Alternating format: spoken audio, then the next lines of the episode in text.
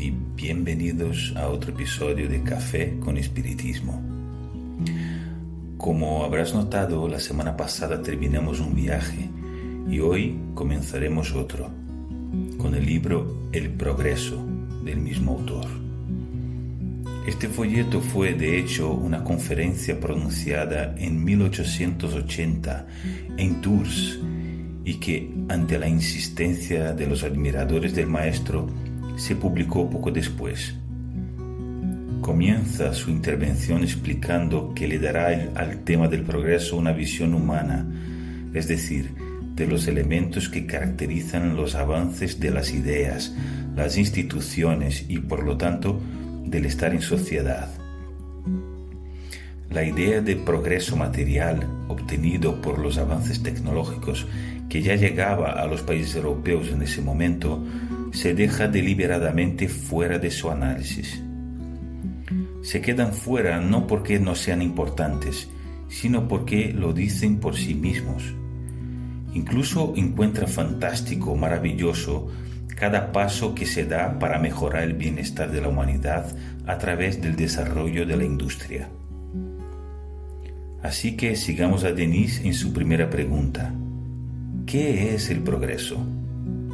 Y nos dice, el progreso es la aspiración a lo mejor, a lo bello, a lo bueno. Es la prueba de la existencia en nosotros de un principio superior, de algo grandioso, casi divino, que nos dirige hacia destinos superiores, que nos impulsa siempre hacia adelante en los dominios del pensamiento y de la conciencia. Punto. Parece entonces que dentro del reino animal los humanos se diferencian de otros mamíferos precisamente por su capacidad para sistematizar la naturaleza y buscar siempre y más. El ser humano no deja de satisfacer necesidades básicas, avanza, domina la materia y crea cosas nuevas. Por lo tanto, su destino es ilimitado y siempre habrá algo que podamos lograr. Cuando miramos desde el ser al mundo, vemos que desde el punto de vista social, el progreso es el camino hacia un estado de cosas cada vez más acorde con la justicia y la razón. Es la aplicación dentro de las sociedades humanas de leyes, de principios capaces de lograr en ellas la mayor suma de orden, bienestar, libertad, hermandad, acercándolas lo más posible al estado de perfección. Esto es progreso. Y en este punto, Denise nos presenta una polémica que permanece hasta hoy y que incluso dentro del medio espiritista puede entenderse de esta o de aquella manera. Se trata de interpretar el progreso como algo fatal o no, por el contrario, como producto del libre albedrío Sigue la presentación que hace el maestro de Tours para que luego podamos formarnos nuestra opinión. Dice, hay hombres que consideran el progreso como una ley fatal e inevitable, como una de las leyes ciegas de la naturaleza. El hombre, dicen, progresa en virtud de la misma fuerza que hace que una semilla sembrada en terreno favorable se transforme en roble. Protesto contra una doctrina como la negación de la libertad. Sí, sin duda, el hombre es un ser progresivo, perfectible por naturaleza. El progreso es tu misión en la tierra, es tu mayor deber. Ahí es donde reside la fuente de su grandeza, de su poder. Sin embargo, sobre todo, el hombre es libre, libre y responsable de sus acciones. El hombre físicamente, materialmente, es como una planta que se desarrolla naturalmente debido a las leyes universales. Sin embargo, intelectual y moralmente se crea a sí misma. Es a través de una larga serie de esfuerzos, trabajos, búsquedas que se convierten en lo que es.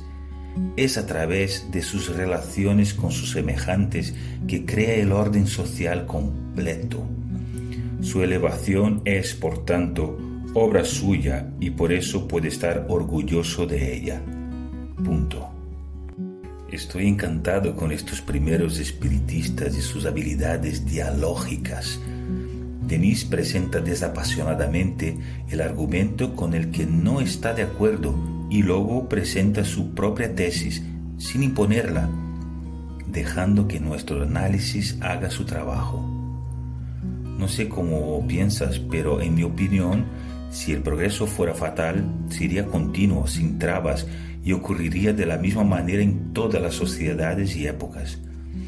Pero no es así como sucede. Vemos en la historia humana momentos de ascensión, de decadencia, de democracia y autoritarismo. Esto se debe a que el libre albedrío humano es la fuente que nos impulsa a vivir. Somos únicos y libres para que cada grupo social en el tiempo y espacio que ocupe actúe de acuerdo a lo que pueda y sepa. Una generación más joven puede o no continuar avanzando una idea brillante que surgió en la generación anterior, porque son otros espíritus, otras conciencias. Ahora, por supuesto, el progreso nunca se detiene. Sería difícil imaginar a alguien aparcado porque el entorno exterior influye mucho. A veces llega una fuerte ola e inunda un grupo social de nuevas posibilidades, pero solo las aceptan si están de acuerdo con ellas, es decir, si quieren. Por eso Denis finaliza esta reflexión con una metáfora que me parece sensacional. Dos puntos. El progreso es como el océano, tiene sus reflujos y flujos, sus mareas altas y bajas, que a veces abarcan periodos seculares. Punto. ¿Percibes lo formidable que es? nos está diciendo, no esperes algo continuo, lineal, organizado. El progreso, mientras no se consolida, mientras está en camino, viene en olas, viene y se va. Y repito, el progreso es como el océano, tiene sus reflujos y flujos, sus mareas altas y bajas que a veces abarcan periodos seculares. Un fuerte abrazo y hasta el próximo café con espiritismo.